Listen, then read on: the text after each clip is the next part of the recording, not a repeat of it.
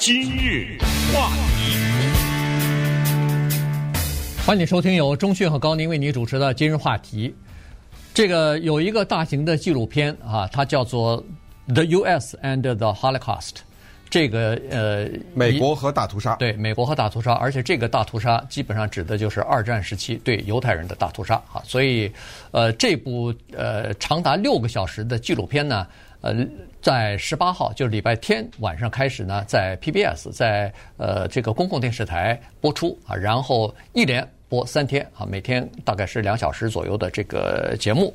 那么这个节目你一听名字呢，你就知道这个是和呃。二战的时候屠杀犹太人有关的，但为什么要把美国扯进去呢？是因为在这次大屠杀的这个这几年的二战期间啊，呃，在这部电影片当中呢，他就说了美国当时的移民政策和美国其实应该做的更多，但是没有做那么多是有关系的哈。所以呢，他实际上用一条线呢。从历史到二战再到现在，他把这个一条线给它穿起来以后呢，让我们感觉到说，现在在美国的一些反移民的这个浪潮，在美国的一些白人至上主义的这种兴起啊、崛起啊，反而让我们突然发现说，二战时期的那些叫嚣、那些声音呢，好像又重新。回响在我们的天空之上。哇，你这个话说的非常危险了，对不对？呃、这危险这二字呢，正好是这个纪录片的制作团队他们想要挑战的东西。这个纪录片的导演 Ken Burns，当然他这一次呢跟两个人合作哈，他们三个人推出的。但是 Ken Burns 本人呢，他是纪录片大师，这个人物大家必须要了解。呃，他对美国的纪录片的贡献非常的大。呃，现在。为止啊，他已经有差不多四十多个，基本上都是在美国公共电视台播出的大型的纪录片。他的纪录片呢，基本上是比较注重历史，就是分成两部分，一个叫做人物啊，一个叫做历史。比如给大家举举例子啊，他的名片，比如说美国的政治家富兰克林，这是他拍的；美国的拳击运动员阿里，纪录片是他拍的；美国的作家海明威。这纪录片是他，就看他的纪录片，往往就是一篇看过，能够真的是胜读十年书的这种感觉。美国的乡村音乐，这个大型的纪录片是他拍的；大型纪录系列影片《越南战争》是他拍的；美国的纪录影片《禁酒》（Prohibition） 这是他拍的；美国的国家公园系列介绍是他的；爵士乐是他拍的纪录片；美国的西部。是他拍的纪录片，《美国的内战》，这是也是一个大型的纪录片，是他拍的。布鲁克林大桥，我就不再往下说了啊。用这些呢，只是告诉大家，他是一个重要的纪录片导演。那么顺便说一下，说到纪录片呢，也告诉大家，刚刚结束的威尼斯电影节，在它的历史上就是第二次最佳影片，就是金狮奖，给了一个纪录影片。这个纪录片呢，女导演呢，Laura Poitras。曾经，因为她导演了斯诺登那一部纪录片，叫《Citizen Four》，获得了奥斯卡最佳纪录片奖。所以她这一次呢，那个是二零一五年的事情了哈。那么七年以后，他又杀回来，在威尼斯电影节。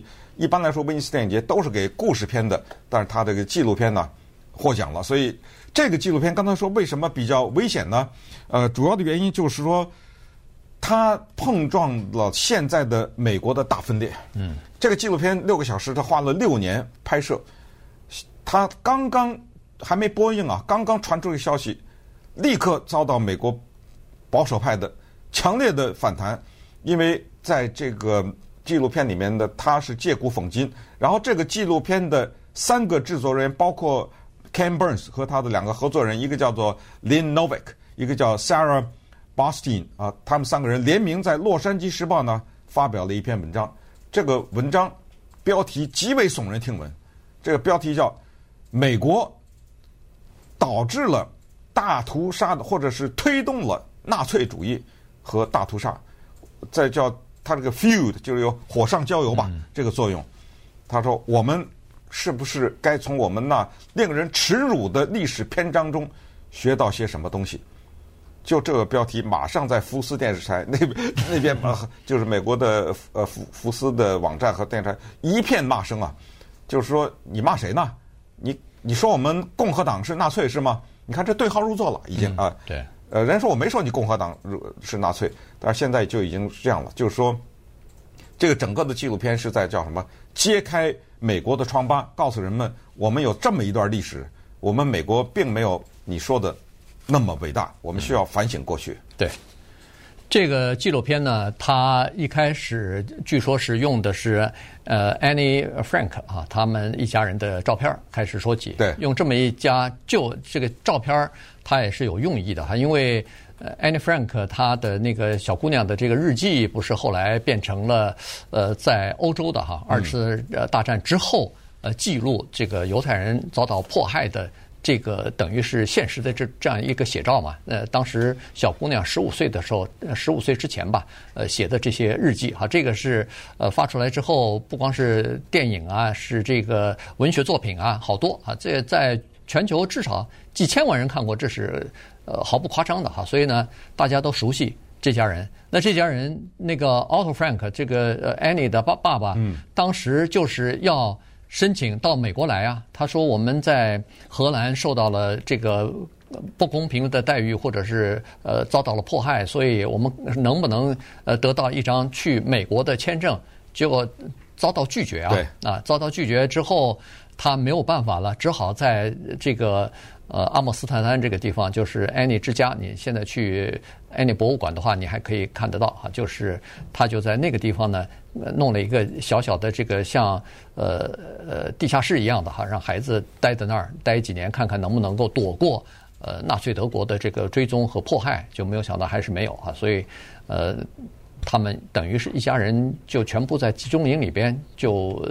就等于是迫害致死了。对，这个纪录片好像就是在向我们传递这个信息，就是美国要负责啊，对对不对？嗯、对就对他们的人死，在某种程度上说，如果他查出来的这个历史，当然这肯定是真的了啊。纪录片就真的是被拒签了嘛。嗯、那么如果真的是这样的，在某种程度上说，确实是要负责。当然，当时的移民政策，当时的难民政策，它有它的历史的限制，因为当美国拒签他的时候，并不知道他们会是这个结果嘛，对不对？嗯、所以。可能要历史的去看，但是呢，这个纪录片试图在告诉我们说，美国为什么在历史上有这个按照他说是耻辱的篇章呢？他说，请看二战前的美国难民和移民政策，当时是基于叫做优生法，嗯，叫做保持我们种族血液的纯洁，所以呢，把犹太人专门给挑出来了，就是说，对于这些人要少让他们来。那些什么瑞典呐、什么那种哎，可以，北欧啊什么那些可以多来，但是特别提到了犹太人。那有人说怎么没提中国人？坦率的讲，在他们那个规定当中，那个中国人根本抬不上来呢，还，嗯，啊，根本算不上，就是你肯定。不不能来的，那个根本提都不用提，你那个根本是还提不到犹太人的那个层次呢。对对，中国人的是在一八八呃，这是一八八二年。八二年对，那个排华法案就已经把中国人就单独挑出来以后，已经排斥了，对，排斥在外了。所以我对新的移民法根本跟你没什么关系，你还不配做犹太人呢，是这么一种。所以中国人先放在边儿不表。他就是说，这个纪录片就告诉我们，当时的那种移民政策和难民政策呢，是这样的，是因为我们这个族裔，再加上啊。当时，哇，那个 Charles Lindbergh 叫林白啊，嗯，此人就是开着个飞机穿越大西洋的，这个简直就是前无古人，这个后无来者没有了哈，这个后无无数的来者。但是这么一个壮举，这个人他在公开的场合下也说犹太人应该怎么怎么样，对不对？也是如此的来贬低犹太人。当时很有很受影响的。一个人叫 Charles Coughlin，他是一个天主教的牧师，他有一个广播节目。现在我们说是网红，他当时就是网红啊！没网的时候，几百万人听他的广播节目，传教的节目。对，传教节目。他在他的广播的节目里就说，呃，犹太人是劣质的啊，犹太人是等等啊，就是说他们恶杀了基督啊什么，反正是传递这个思想。福特。福特汽车的那个福特，Henry Ford，他弄了份报纸，那是一个周刊吧，在那个周刊上面也是公开的，就是说，呃，犹太人得防着点儿，呃，咱们这国家不能让这么多这种人进来，不得了啊！我们把我们这个都给搞坏了。所以，在这种情况之下呢，其实并没有太多的报道的，就是美国国内的反犹太人的这种情绪，需要报道吗？今天还在杀犹太人呢，对，对不对？拿着枪往那个犹太教的教堂里冲，对不对？那么稍等，我们再看一看 Ken Burns 推出来的这个新的纪录片《The U.S. and the Holocaust》美国和大屠杀里面呢，揭发了哪一些让人看着很不舒服的，但是同时也是让我们知道美国的这种对自我的反省精神的这么一个现象。今日话题。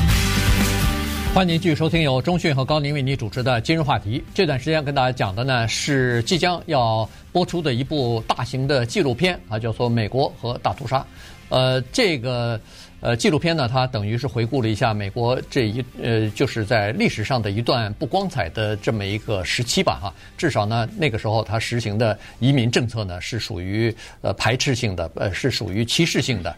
呃，别说是一八八二年的排华法案了，在一九二四年的时候呢，美国就这算是美国移民政策当中的一个叫做分水岭啊，在一九二四年的时候，美国移民政策一下子开始收紧，对。基本上是对这个东欧的、对南欧的，以及对几乎所有的亚洲的移民关上大门了。呃，他所谓的关上不是完全关上，但是这些地方就是有这个叫做配额了啊，移民的配额。呃，那个时候呢，呃，最呃明显的就是犹太人的大幅的减少。在这个一九二一年的时候呢，美国接收了十二万犹太人的移民，结果到了一九二六年还是。对，到一九二六年的时候呢，他只有接收了一万名这个犹太难民，好的犹太的移民。所以你想，从十二万一下减少到一万。呃，在二次世界大战当中呢，在这部纪录片当中，他提他特别讲了一个例子哈，这个就是那个呃纳粹德国的圣路易斯号的游轮上头的九百多个犹太人啊，然后这些犹太人呢，他们是在一九三九年的时候离开。这个德国呢是原来到这个古巴的哈瓦那的，结果没有想到古巴是说不行，呃，他们由于一些个别的原因吧，所以不能接收这些难民。所以到，到哪哪不要啊？啊，对，这个到了就是后来那个电影《苦海余生》吧。啊，对对，到了这个呃，到了这个古巴，人家说不行，只让大概呃。二十几个人下来哈，二十二十八个人，其中有二十二个人呢是有呃进入美国的签证的，有四个是好像西班牙人，然后有两个古巴人可以下来，其他的人呃这个都不让下来。这时候在船上的这些九百多个犹太人，他已经恨不得用肉眼都看到美国了，嗯，他就有上面就有几个人发电报给罗斯福总统了。这个罗斯福后来受到指责比较多的，呃呃就是呃批评比较多的就是这个事件的处理哈。当时罗斯福没有回电，但是美国的国务院和白宫当时就采取了一个政策，回电是说不行，你们不能进入到美国，你们排队去吧，呃，排队，然后等我们一个一个的审查，呃，符合资格才能进去。那个时候刚才说了，一九二四年就开始呃要配额了嘛，所以那个时候如果排队的话，那绝对是五年以后的事情了，早就排了好几年了。所以呢，这些人没办法，只好原船回。欧洲去了，全死了后来。呃，对，基本上全死了。哎、呃，他是有两百多个人死了。他是呃，然后欧洲的犹太人组织联盟又恳求这个欧洲国家能不能呃伸出援手，不要让他们回到德国。回到德国几乎可以肯定全死，所以这些人也不能回到德国去。后来什么英国、法国、比利时什么的，就分别呃这个国家两百，那个国家三百的，这么就给分掉了。但最后还是。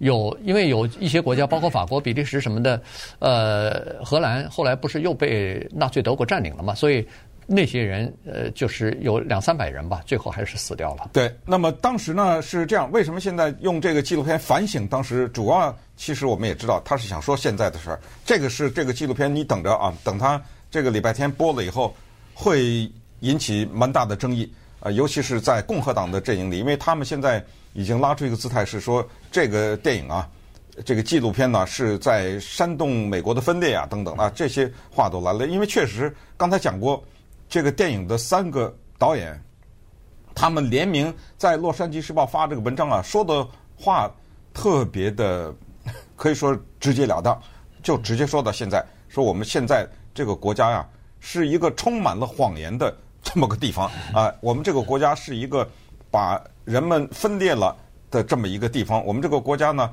到了现在还对移民进行迫害的这么一个国家。所以，我想让你们看看一九二几年的时候的美国啊，当时是怎么样。然后他有一句话说：“现在跟那时候差不多。”啊，他现在来了这么一个，你想这共和党那个说，你说谁呢？对不对？现在呃，我刚才讲的，请大家看一下那个福斯电视台和他的网站，现在是大骂啊，对这个电影还没出来呢啊，都已经开始有这个种种的攻击，就是说你们揭开我们美国的这个见不得人的这一面。同时，它有一个大的背景，在这一个三个人合写的这个文章当中也说到，就是大家如果知道的话，就是美国现在有一种趋势，就是在一些保守的州啊。的图书馆和校这个这个呃学校里面有所谓禁书运动，呃有一些书不让看，这些什么书给禁了呢？基本上它有个大的原则啊，这些书的名字非常的多，上百本，所以我就不一一说了。它大原则就是，任何不歌颂我们这个国家伟大的，这个叫主旋律啊，任何的说我们这个国家曾经在历史上，咱们比如说犯过一些罪行的，甚至说什么杀那个印第安人啊什么这种啊。这些不要教育孩子们啊，不要让他们知道奴隶制的啊，什么奴隶制啊，什么就这些这些东西，深刻的反映这个东西的东西，我们不能。那肯定关于什么排华这个也是在内了，对不对？就不要让他觉得孩子从小就觉得我们这个国家不伟大啊，不行啊。所以在这个纪录片的呃导演他们写的文章就专门说到了这个东西，就是现在的我们国家的这个情况非常的危险。请大家留意，因为它真的有可能导致更糟糕的结果。对，它跟现在联系起来，就是有有几个镜头啊，一个是是二零一七年吧，在那个 Charles Charlesville 对呃举行的那个白人至上的组织的大游行，然后呃喊出的口号就是不能让犹太人取代我们啊。是呃，这个大替代理论曾经我们在今日话题当中也曾经讲过哈，专门讲过一次。呃呃，然后。呃，然后后来呃，在一月六号，去年的一月六号冲击国会的时候，有一些暴徒身上穿的就是那个纳粹德国的标记，带着标记，或穿着那个呃那个集中营啊，那叫那个叫那个奥斯维辛，哎，奥斯维辛集中营的那个运动衫啊什么的。嗯，你你看那个照片的话，你看那个纪录片的话。他都有拍出来，这确实是有这些人又又等于是，呃，残渣余孽吧，又重新泛起来了，从湖底里边又重新泛起来了。因为，呃，现在这个大气候刚好这些人可以穿戴一下哈，所以这些东西呢是要格外的引起我们的警惕的。